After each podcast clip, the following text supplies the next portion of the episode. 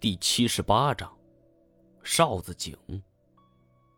正在思虑之间，我忽然注意到人骨堆里有一点亮光，随着矿灯的光圈闪烁不定。我拿出飞天抓把，折断骨头，跳上来后发现，这根骨头跟我们在全真墓里发现的那段骨头材质一模一样，只不过是位置不同。全沉墓中的是脊椎骨，而而这一根则是一根指骨，可能是没有全沉墓里那种长期封闭的空间，这根指骨颜色发黄。最令人称奇的是，这段指骨尺寸令人瞠目结舌，竟然比得上一个成年人的小臂。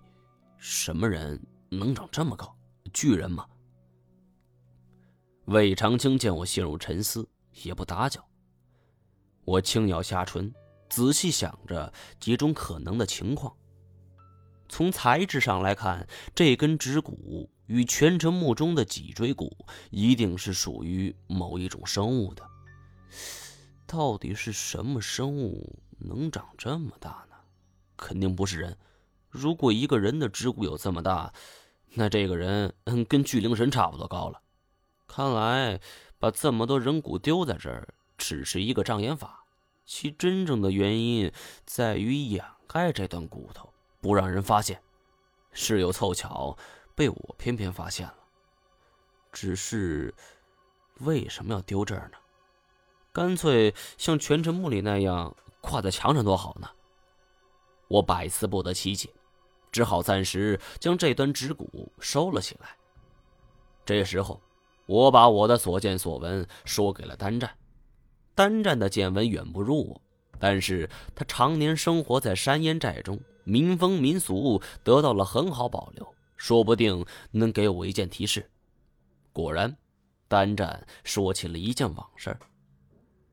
在他们那里有一个流传的礼节，当族长去世的时候，族中长老会联合采集兽骨，跟随族长一起下葬。兽骨的种类是宣扬族长的方式之一，比如大象骨陪葬，就说明这位族长很得民心，善于团结族人；虎骨说明族长英勇善战，万民臣服；鹰骨说明族长目光锐利，决胜千里。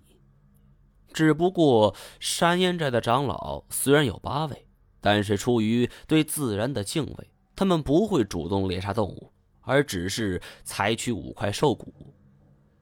单长还说，最为重要的一点就是这个规矩并非一早流传的，听老一辈说是以前的寨子救了外人之后传进来，才有了这个规矩。现在想一想，会不会是蜀王后人把这个习俗传给他们呢？我一想，还真可能这样。五块兽骨的话，现在。我们已经看见两块了，刚才我们推测墓室还有三间，很可能兽骨也有三块。兽骨有没有规定必须是某个部位？这个倒没有，只是听老人们说，过去很多族长去世都是陪葬头骨的，代表这个族长是全族的首领。只是后来头骨越来越难找，又不能猎杀动物，所以才取消了。要是谁当着我的面说不能猎杀动物，我非得大耳刮子抽他。但是在山烟寨待了一段时间，跟乐瑶成为了好友，又与单战共患难，我已经能够充分理解他们的做法和心情了。而且单战的说法也给了我一定提示：蜀王生活的年代距今几百年，我坚信，如果墓中存放着五块兽骨的话。那么，按照他的性格，一定会存放这种生物的头骨来彰显自己的地位。我对于这种未知生物的兴趣远远大于墓葬中的宝藏。这时候，井口再次传来了呼吸声，而且还带着哀怨的语调。我们打了一个寒颤，声音竟然是从井底发出的。我站在井口。只感觉有阵阵冷风是拂面而来，瞬间明白了其中机关所在。这口井，俗名哨子井，是古代的常用技术。井壁之上会留出哨子口造型的空洞，如果是干旱期，有风吹过，井口就会呜呜作响。风小时像是人在呼吸，风大时就像是有人哭泣，这样会提醒过路人此井已经干涸，或是储水有限，少量捉取。这也是古人可持续发展的一个理念。当雨季到来，雨水充盈，哨子井储满了水，这样的话，水井不再发生，人们也可以随时取水了。如今面前这个哨子井，哈，就是这种形制。搞清了怪异声音来源，我们悬着的心也放了下来。不过，我更感兴趣的是这口井，它有风吹来，证明这里通向外边，会是哪儿呢？不过现在我们无暇去想，我们绕过这口宽大的井，继续朝前方走去。再往前看，的确是琼楼玉宇、绝对精华的建筑群。古人都认为，人死后与生前的生活是一样的，所以在很多古墓中都能看到墓主生前的生活状态，而这一点，蜀王墓也保存的很完好。因为举家的缘故，这里的建筑群被缩小了不少。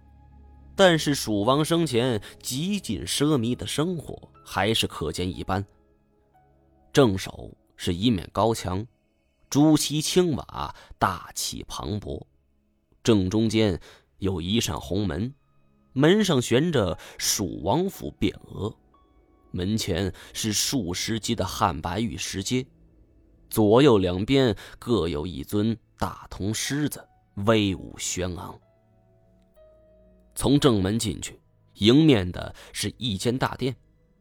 进了正殿，正对面安放着一把奢华的镶金麒麟椅，说是椅子，跟一个双人床已经差不了多少了，也难得蜀王能如此享受。穿过正殿，则是后花园，这里的植物不可能是真的。与之前内蒙的遭遇相比，这些植物全都是石雕的，却巧夺天工。其中建筑格局更是飞檐翘角，曲径通幽。我不由苦笑。别看蜀王这个人，他是个暴君，这生活倒还是挺讲究情趣的。厢房陈列两边，后花园的最深处有一处水榭。而这后门就在佛堂两边，我们准备绕过去，谁知道就在走到佛堂面前时，不经意的余光一瞥，却令我们大吃一惊。